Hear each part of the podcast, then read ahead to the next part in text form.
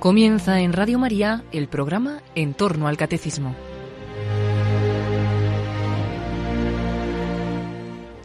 Como síntesis y vivencia espiritual de lo que el padre Luis Fernando de Prada está explicando en su programa sobre el catecismo de la Iglesia Católica, sobre nuestra redención a través de la muerte y resurrección de Cristo, les ofreceremos en dos sábados consecutivos la reposición de otros tantos programas Dame de beber del padre José María Iraburu sobre la espiritualidad pascual.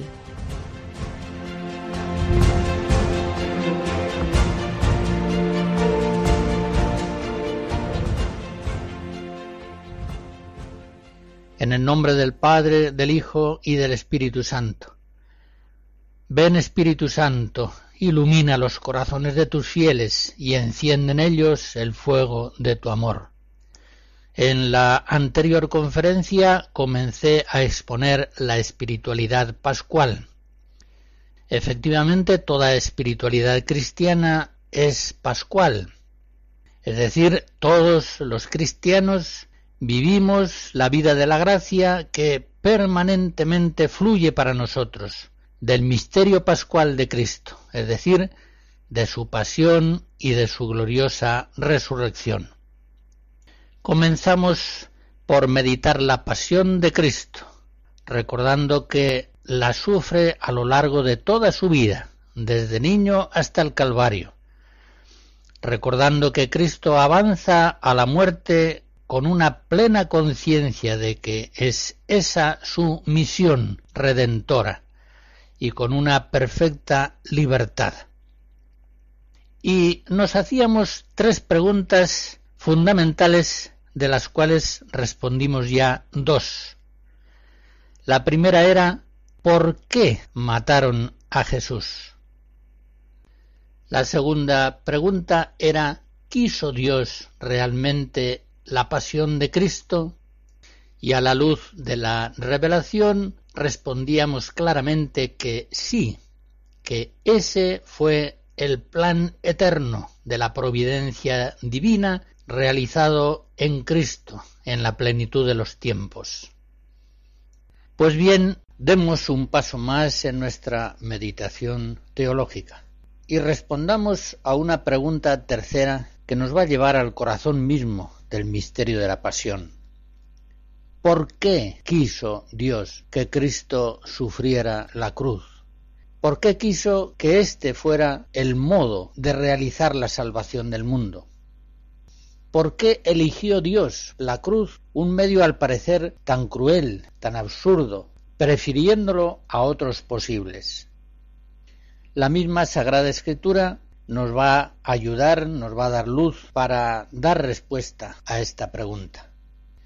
Y la primera respuesta que nos da la Sagrada Escritura es que la cruz de Cristo fue elegida por Dios como medio máximo para revelar su amor. Dios es caridad y a Dios nunca lo vio nadie, nos dice el apóstol San Juan en su primera carta 4. Pues bien, la cruz de Cristo es la epifanía máxima de un Dios que es amor eterno, trinitario.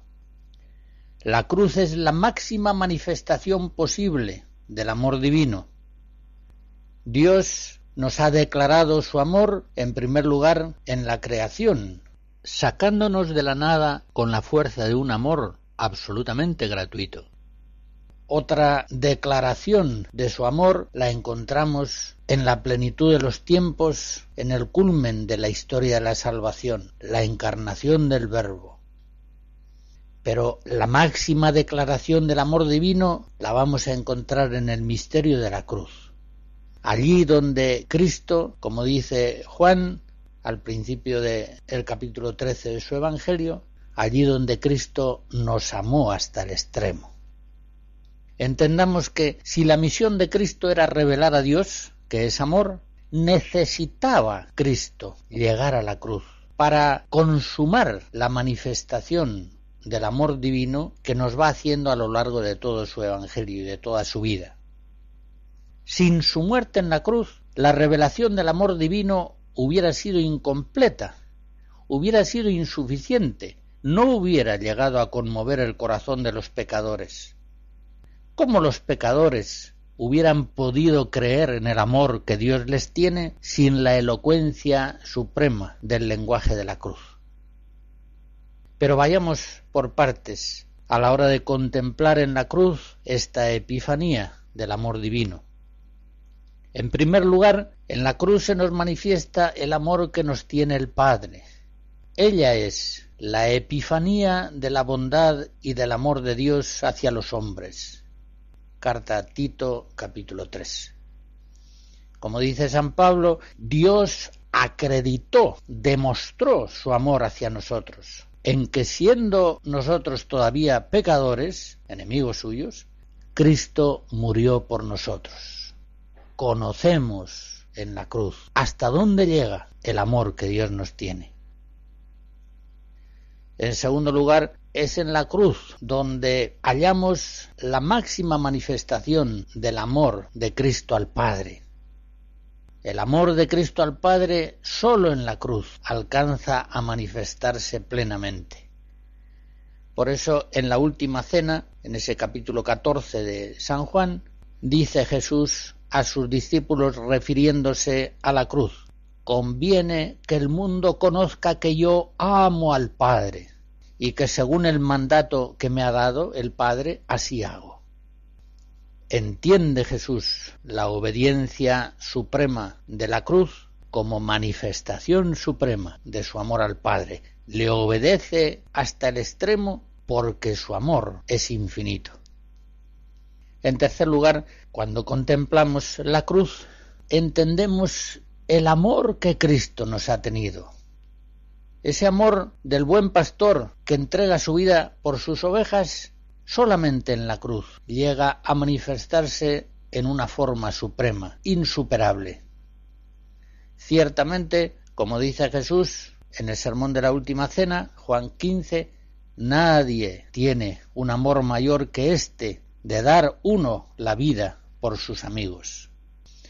Nadie, pues, mirando al crucificado, podrá ya dudar del amor de nuestro Redentor. Él ha entregado su vida en la cruz por nosotros, pudiendo, sin duda, evitarla. Por eso, cada uno de nosotros ha de decir como San Pablo, el Hijo de Dios me amó y se entregó por mí.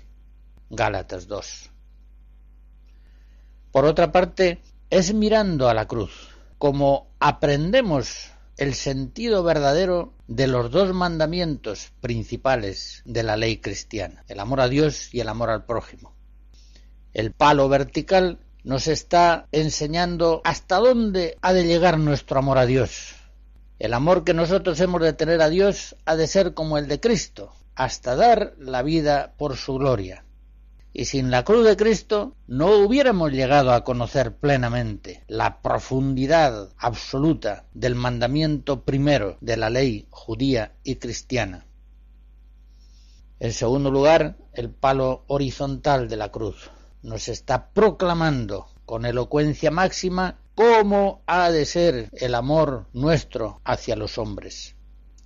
Habéis de amaros unos a los otros, nos dice Jesús, como yo os he amado. Juan 13. Y el apóstol Juan, en la primera carta capítulo 3, saca una conclusión evidente. Cristo dio su vida por nosotros y nosotros debemos dar nuestra vida por nuestros hermanos. Hemos de reconocer que sin el misterio de la cruz, esta norma del amor fraterno no hubiera quedado plenamente promulgada mirando al crucificado. Es como aprendemos los dos mandamientos principales de la ley de Dios, los que resumen todo el dinamismo de nuestra vida espiritual cristiana. Así hay que amar a Dios, así hay que amar a los hermanos. Otra razón fundamental nos da la Sagrada Escritura para explicar por qué Dios elige la cruz como medio máximo de nuestra salvación para dar testimonio de la verdad. Recordemos esas palabras de Jesús ante Pilatos, yo he venido al mundo para dar testimonio de la verdad. Juan 18. Sabe Dios perfectamente que el hombre, sujeto al padre de la mentira, engañado por el pecado, solamente podrá ser liberado del pecado y de la mentira hallando el camino de la verdad.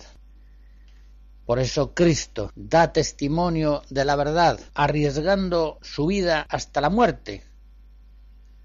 Démonos cuenta que a Cristo lo matan por decir la verdad. No mataron a Jesús tanto por lo que hizo, sino por lo que dijo. Jesucristo es mártir en cuanto testigo de la verdad de Dios en medio de un mundo sujeto al Padre de la mentira. Como dice San Juan en el Apocalipsis, en varios lugares, capítulo primero, en el tercero, Cristo es el testigo fidedigno y veraz. El testigo, es decir, el mártir de la verdad. En la cruz, por tanto, nos enseña Cristo que la salvación del mundo está en el testimonio de la verdad, en el testimonio extremo de la verdad, en el testimonio hasta la muerte, y que nosotros, sus discípulos, también hemos sido enviados al mundo para dar testimonio de la verdad, aunque a veces ese testimonio nos traiga persecución, menosprecio y muerte. La Sagrada Escritura nos revela una tercera razón fundamental para explicar por qué Dios quiso la cruz de Cristo para la salvación del mundo. Quiso Dios consumar nuestra salvación en la cruz de Jesucristo para manifestarnos el horror del pecado, el horror de aquellas libertades humanas que se ejercitan contra la voluntad divina mirando a la cruz es como nos damos cuenta de lo que es el horror del pecado. El pecado del mundo produce la muerte del santo, la muerte ignominiosa del justo. Y en esa muerte del crucificado se nos manifiesta todo el horror del pecado. Mirando la cruz será como los pecadores podamos descubrir el horror del pecado. Si pensábamos que nuestros pecados eran cosa trivial, algo sin mayor importancia ni mayor trascendencia, conoceremos lo que es el pecado mirando la cruz de Cristo. En cuarto lugar, la Sagrada Escritura nos ayuda a comprender por qué Dios elige la cruz como medio máximo de nuestra salvación, explicándonos que Cristo en la cruz ofrece una expiación sobreabundante por el pecado Sí, ya sabemos, la Iglesia siempre lo ha sabido, que hubiera bastado una sola gota de la sangre de Cristo para expiar nuestros pecados.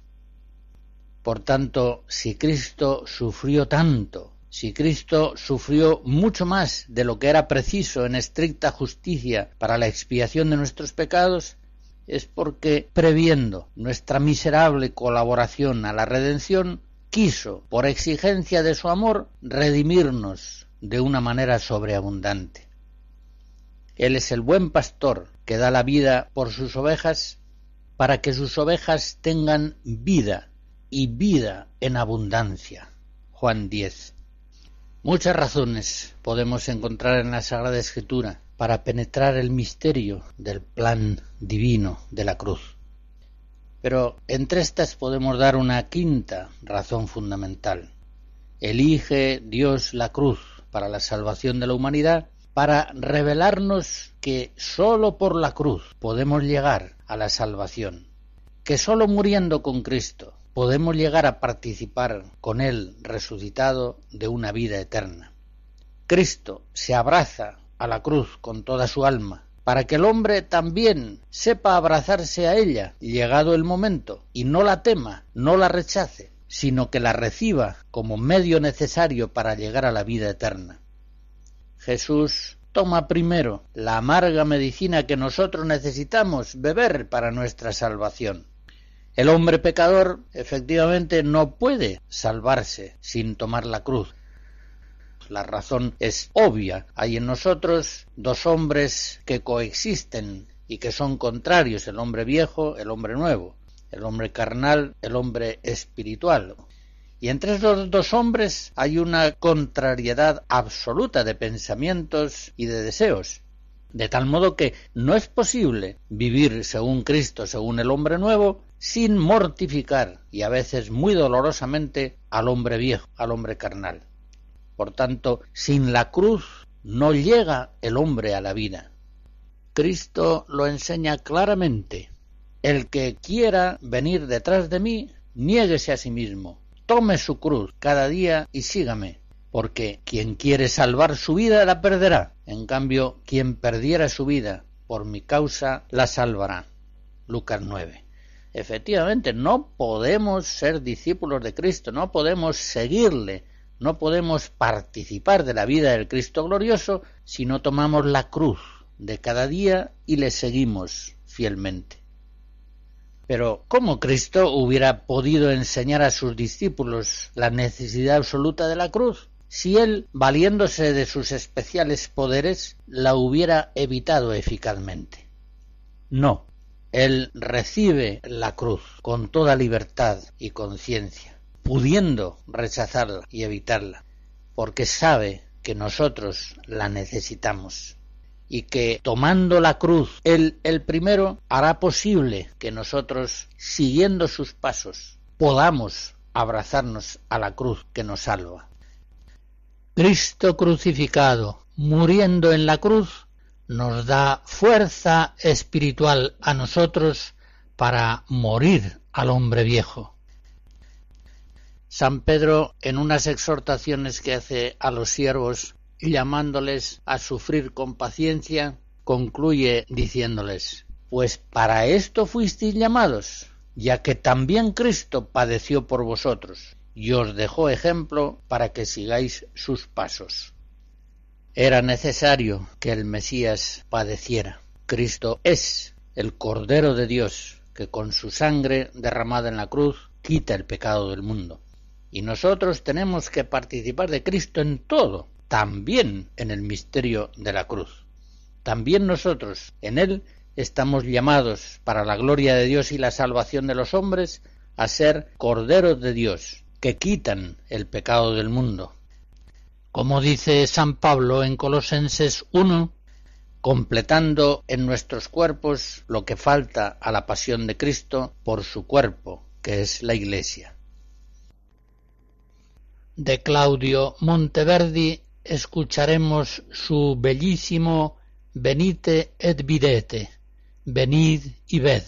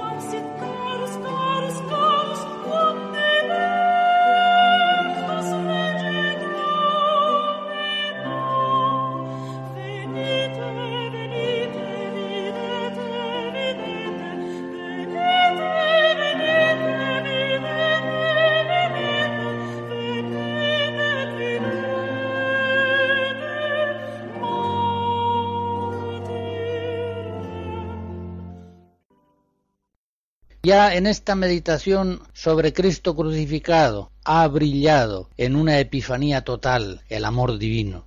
Ya la cruz es la gloria de Cristo. Con toda razón pudo él decir a sus discípulos, cuando yo sea levantado de la tierra, atraeré a todos hacia mí.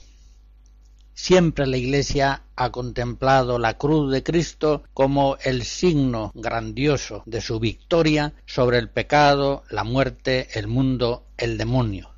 Siempre ha cantado con entusiasmo en su liturgia la gloria de la cruz. Pange lingua gloriosi.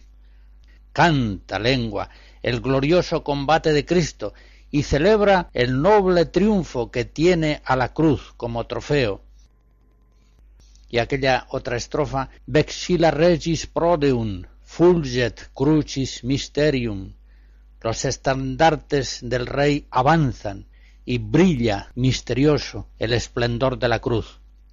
Quiere el Señor, quiere la Iglesia que la cruz presida todo lo que es el mundo cristiano, se alce en los campanarios, presida la liturgia, aparezca alzada en los cruces de caminos, cuelgue del cuello de los cristianos, presida los dormitorios, las escuelas, las salas de reunión, los sepulcros en los cementerios, sea la cruz el pectoral de los obispos y de las personas consagradas, se trace la cruz siempre en los ritos litúrgicos de bendición y de exorcismo, que la cruz sea besada por los niños, por los enfermos, por los moribundos, por todos, por los penitentes que han sido perdonados, sea la cruz honrada siempre y en todo lugar, que una y otra vez sea trazada de la frente al pecho y de un hombro al otro, que la devoción a la cruz sea reconocida como la devoción más santa y santificante,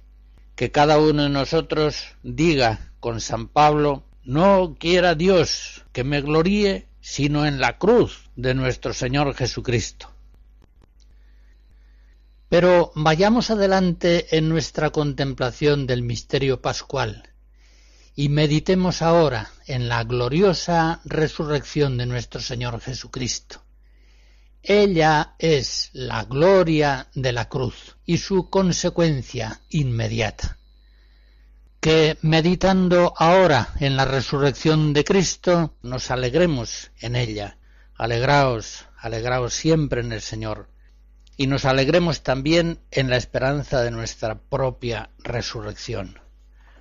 Bendito sea Jesucristo, nuestro Salvador. En la resurrección suya se han cumplido sus palabras. El que se humilla será ensalzado. Lucas 14. Como dice el himno cristológico de San Pablo en Filipenses 2, Cristo no reputó codiciable tesoro mantenerse igual a Dios, sino que se anonadó tomando forma de siervo y en la forma de siervo se humilló, hecho obediente hasta la muerte y muerte de cruz. Y por eso Dios lo exaltó sobre toda criatura, le otorgó un nombre superior a todo nombre, para que al nombre de Jesús doble la rodilla cuanto hay en los cielos, en la tierra y en los abismos, y toda lengua confiese que Jesucristo es Señor, para gloria de Dios Padre. La resurrección de Cristo es indeciblemente gloriosa. Pero antes de contemplarla, volvamos una vez más nuestros ojos al Cristo crucificado, al Cristo de la cruz. Muriendo destruyó nuestra muerte, resucitando restauró la vida. Cuando meditábamos sobre la pasión del Señor, terminábamos afirmando que la cruz es ya el comienzo de la glorificación de Cristo. Cuando Él muere, la naturaleza tiembla, se estremece, se rasga el velo del templo. Muchos hombres, contemplando su muerte, golpean sus pechos y reconocen que Jesús es el enviado de Dios. Jesús, al morir, da ya origen a la Iglesia, a la nueva Eva, la madre de todos los vivientes. De su costado sale sangre y agua, según el testimonio explícito de San Juan, testigo ocular. De su costado brota el agua del bautismo y la sangre de la Eucaristía, los fundamentos de la Iglesia.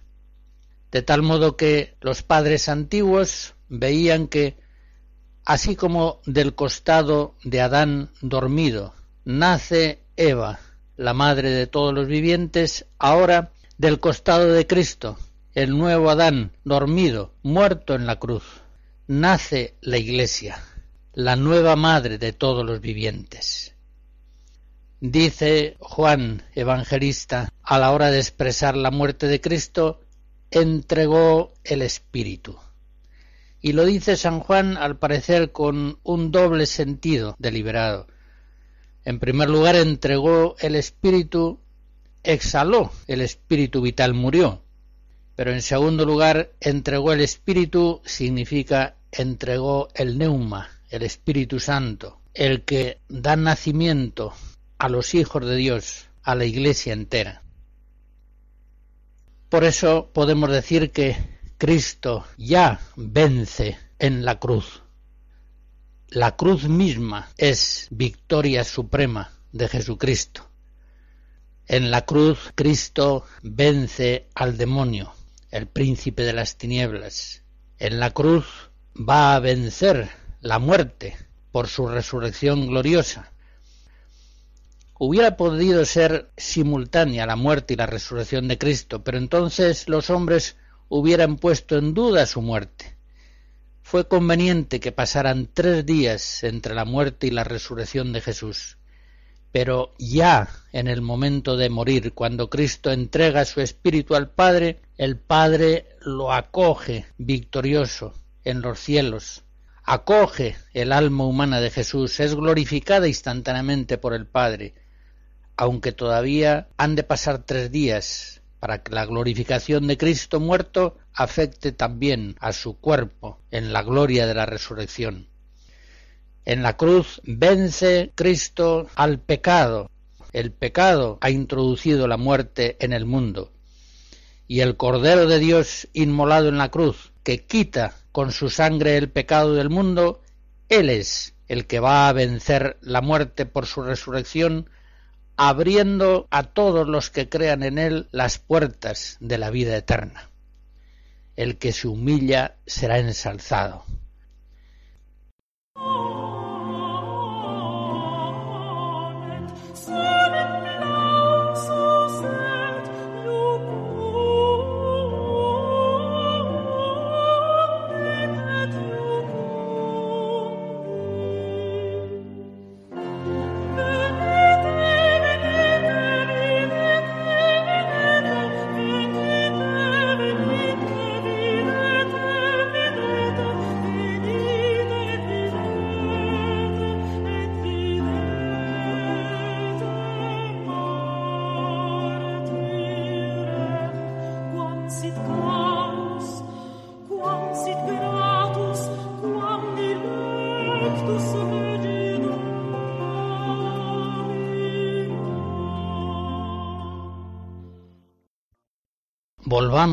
Al hecho grandioso de la resurrección de Cristo. El misterio de la resurrección de Cristo, como nos dice el Catecismo en el número 639, es un acontecimiento real que tuvo manifestaciones históricas comprobadas. Así se atestigua frecuentemente en el Nuevo Testamento.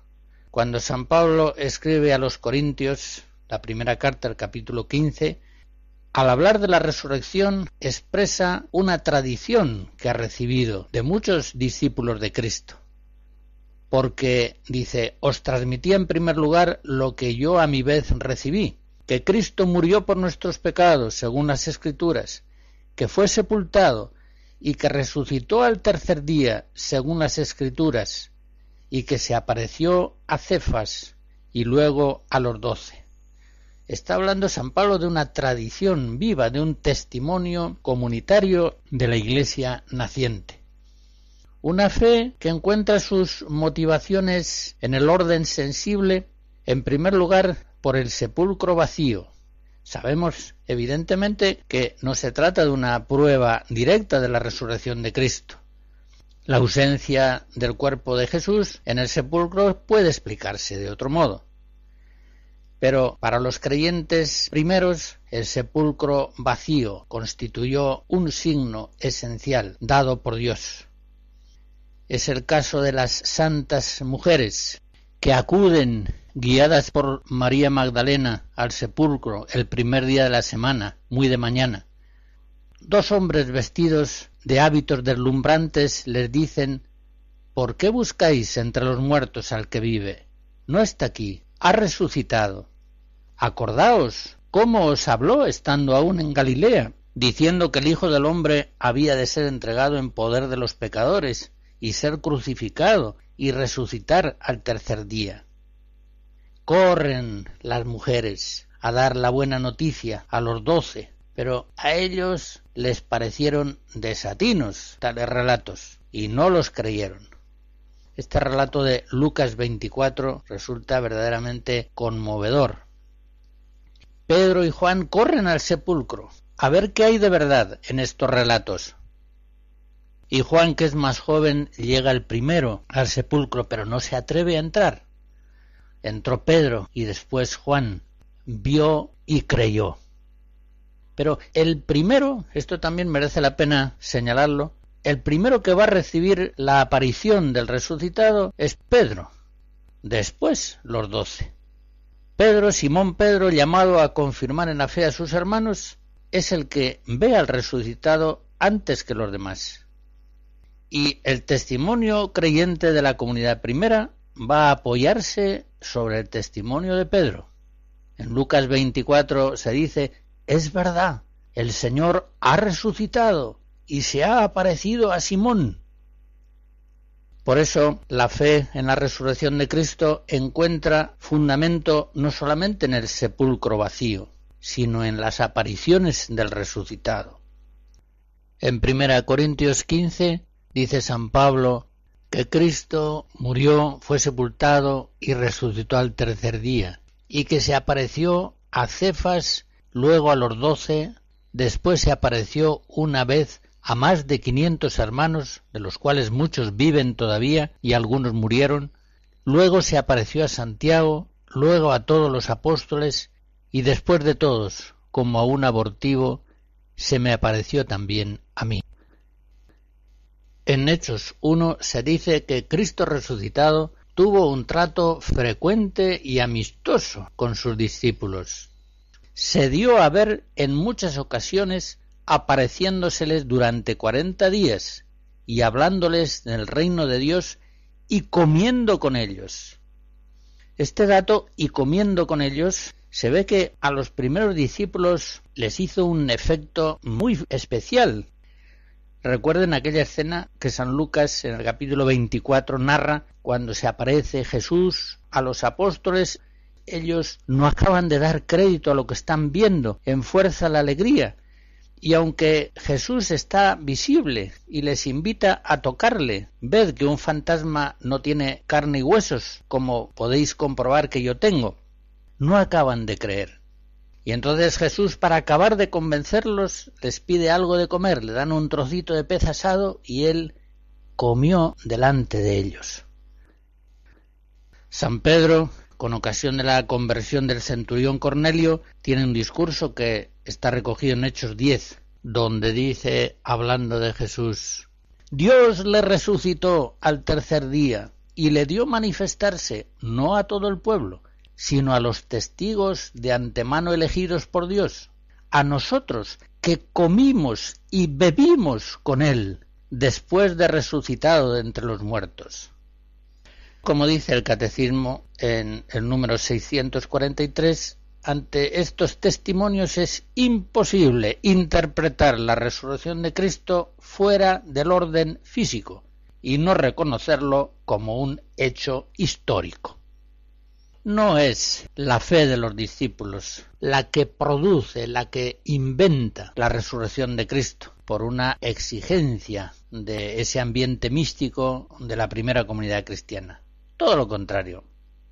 Es la experiencia directa de la realidad de Cristo resucitado lo que suscita y confirma la fe de los discípulos en la resurrección de Cristo.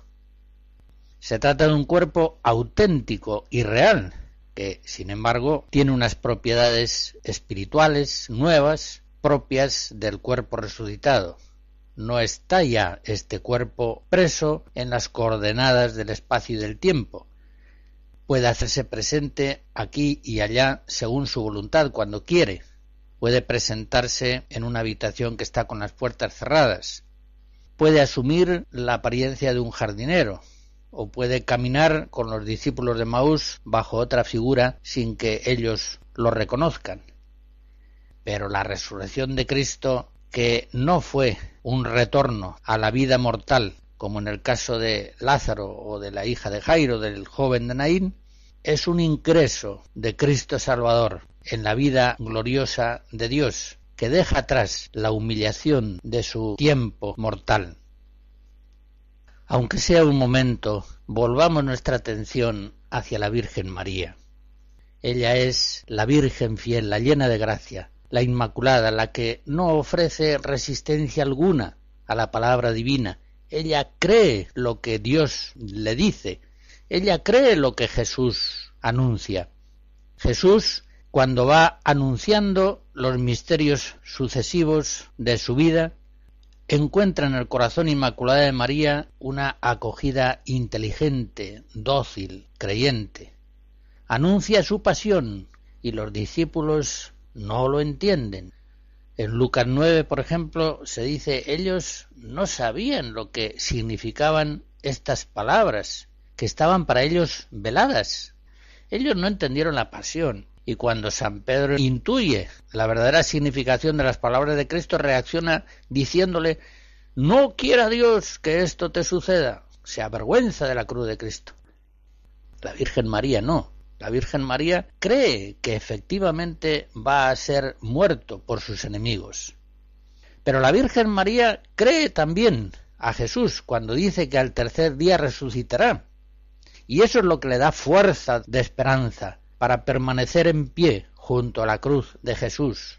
Ella está sostenida por la esperanza en la resurrección ciertísima.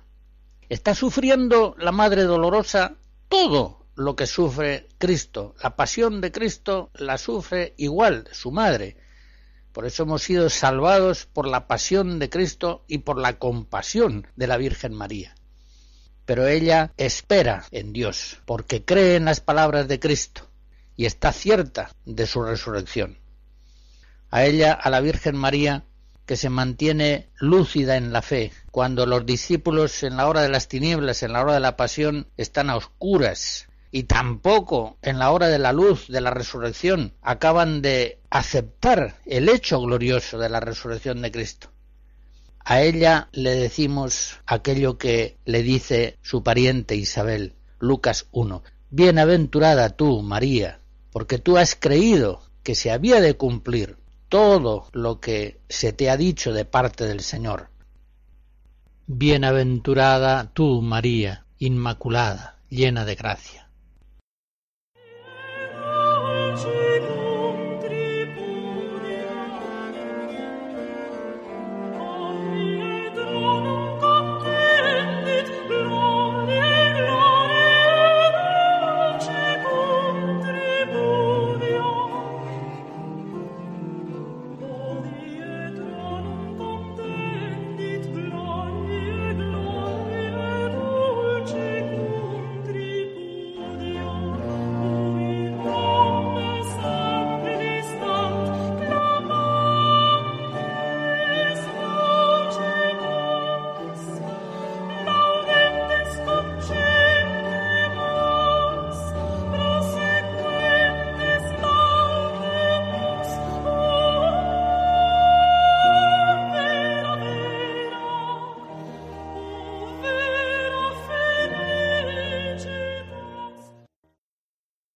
Las obras máximas realizadas en este mundo por la providencia divina son la encarnación del Verbo, la pasión de Cristo en la cruz y su resurrección de entre los muertos.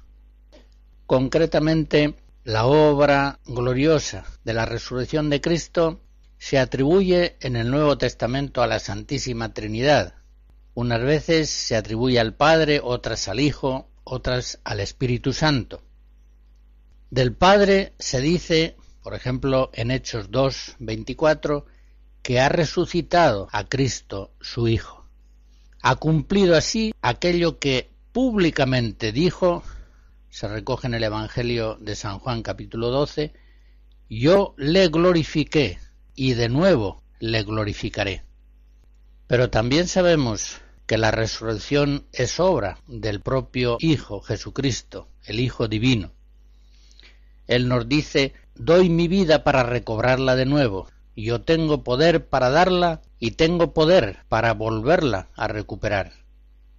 Y en otros textos se atribuye también al Espíritu Santo la obra de la resurrección de Cristo. Por ejemplo, en Romanos 5, cuando se dice, si el Espíritu del que resucitó a Jesús de entre los muertos habita en vosotros, el que resucitó a Cristo de entre los muertos dará también vida a vuestros cuerpos mortales, por virtud de su Espíritu que habita en vosotros.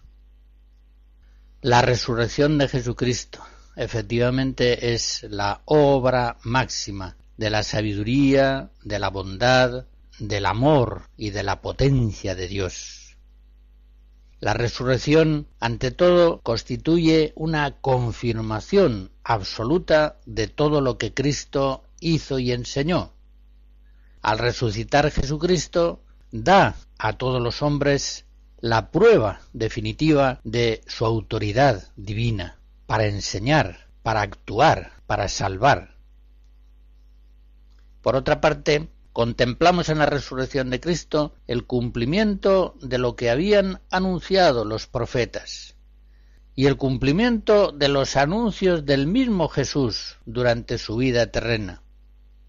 Cristo, como insisten los apóstoles en su predicación, resucitó al tercer día según las escrituras, según estaba anunciado desde antiguo. Y también la divinidad de Jesucristo es confirmada por la resurrección. Él había dicho de sí mismo, cuando levantéis al Hijo del Hombre, entonces sabréis que yo soy. Ya sabemos que desde que Yahvé revela su nombre en el Sinaí diciendo yo soy el que soy, esas palabras indican una identidad divina. Entonces, cuando hayáis levantado al Hijo del Hombre sobre la tierra, atraeré a todos hacia mí, y en mi resurrección conoceréis que yo soy, que yo soy el Hijo de Dios, el Hijo único de Dios. En fin, la resurrección de Cristo está inseparablemente unida a su muerte. Ha tenido que morir para después resucitar. En la encarnación asume el Hijo Divino una naturaleza humana mortal que va a ofrecer en la cruz en sacrificio de expiación para reconciliar a los pecadores con Dios. Y ahora, por la muerte del crucificado, somos liberados del pecado y de la muerte. Y por su resurrección gloriosa se nos abre el acceso a una vida nueva, una vida divina, sobrehumana, celestial. Por tanto, toda la vida cristiana estará permanentemente impulsada por la pasión y la resurrección de nuestro Señor Jesucristo. Al igual que Cristo fue resucitado entre los muertos, así también nosotros vivimos una vida nueva, dice San Pablo en Romanos 6. En fin, la resurrección de nuestro Señor Jesucristo es el principio de nuestra propia resurrección. Dice San Pablo a los Corintios, en la primera carta, capítulo 15, Cristo resucitó de entre los muertos como primicia de los que durmieron. Del mismo modo que en Adán mueren todos, así también todos revivirán en Cristo. Cristo resucitado es la causa de nuestra propia resurrección. El que come mi carne y bebe mi sangre no morirá para siempre, tendrá vida eterna la unión con Cristo y la unión eucarística con Cristo. Es para nosotros la causa de la resurrección futura. Ahora ya nosotros, como dice San Pablo en 2 Corintios 5, ya no vivimos para nosotros mismos, sino para aquel que murió y resucitó por nosotros.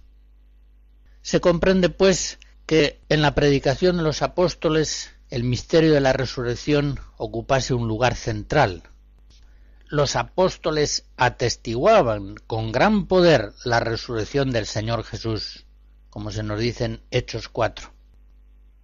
Esta fue la buena noticia fundamental de la predicación apostólica. Los apóstoles centraban su predicación en el misterio pascual, en la cruz y en la resurrección de nuestro Señor Jesucristo.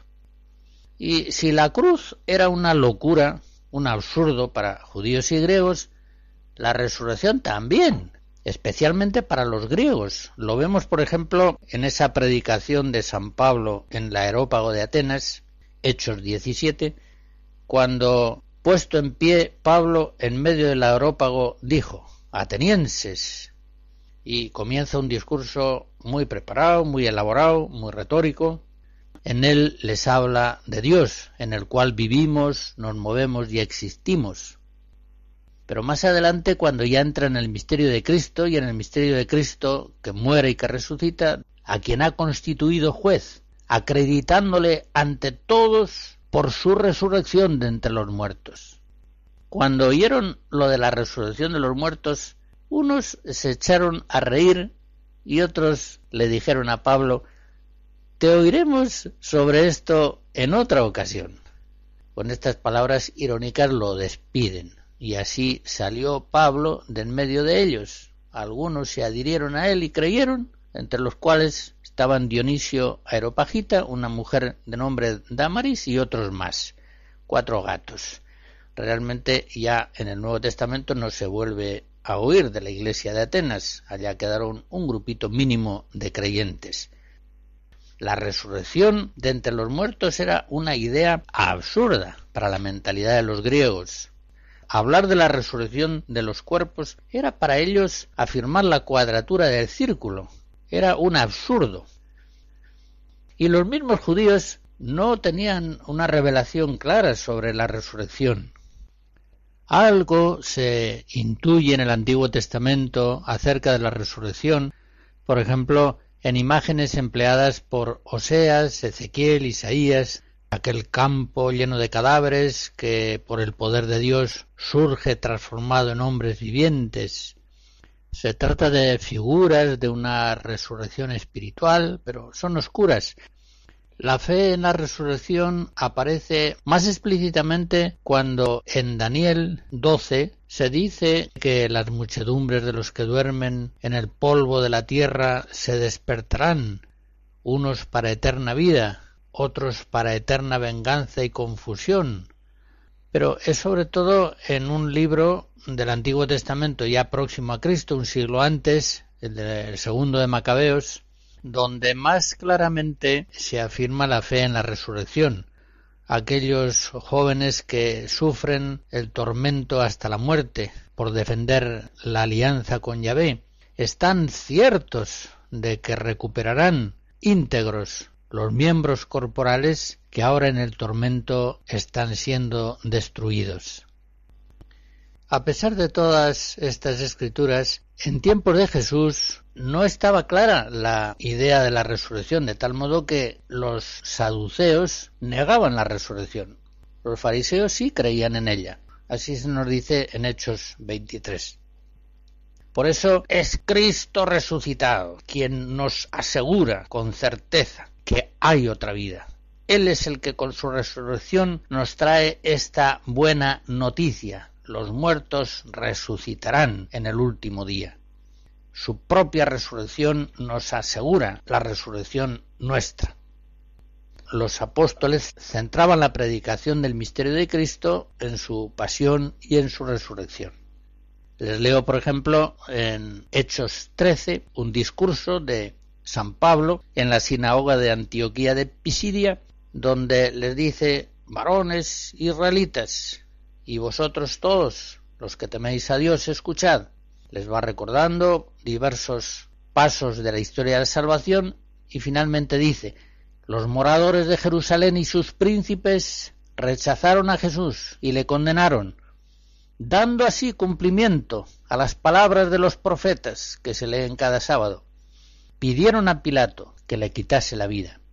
Cumplido todo lo que de él estaba escrito, le bajaron del madero y le depositaron en un sepulcro. Pero Dios le resucitó de entre los muertos, y durante muchos días se apareció a los que con él habían subido de Galilea a Jerusalén, que son ahora sus testigos ante el pueblo. Efectivamente, una de las definiciones fundamentales de los apóstoles es esa. Ellos son los testigos de Cristo resucitado.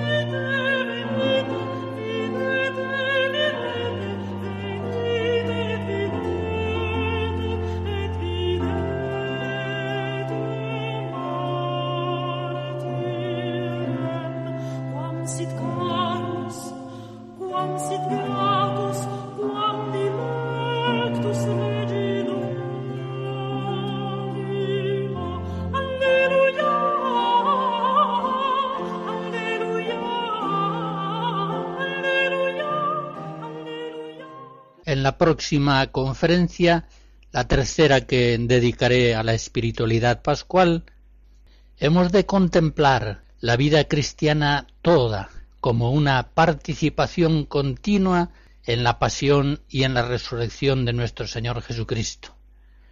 Lo haremos así, con el favor de Dios. La bendición de Dios Todopoderoso, Padre, Hijo y Espíritu Santo, descienda sobre ustedes y les guarde siempre. Amén. Finaliza en Radio María en torno al catecismo. Hoy, y como síntesis y vivencia espiritual de lo que el padre Luis Fernando de Prada está explicando en su programa del Catecismo sobre nuestra redención a través de la muerte y resurrección de Cristo, les hemos ofrecido la reposición de un programa Dame de beber del padre José María Iraburu sobre la espiritualidad pascual. Les ofreceremos un total de dos programas de Dame de beber. El próximo sábado escucharán el segundo. Pueden pedir el programa que han escuchado hoy o también el DVD en el que hemos recopilado todos los programas del padre José María Iraburu, Dame de Beber, en el 902-500-518 o accediendo a la página web www.radiomaria.es.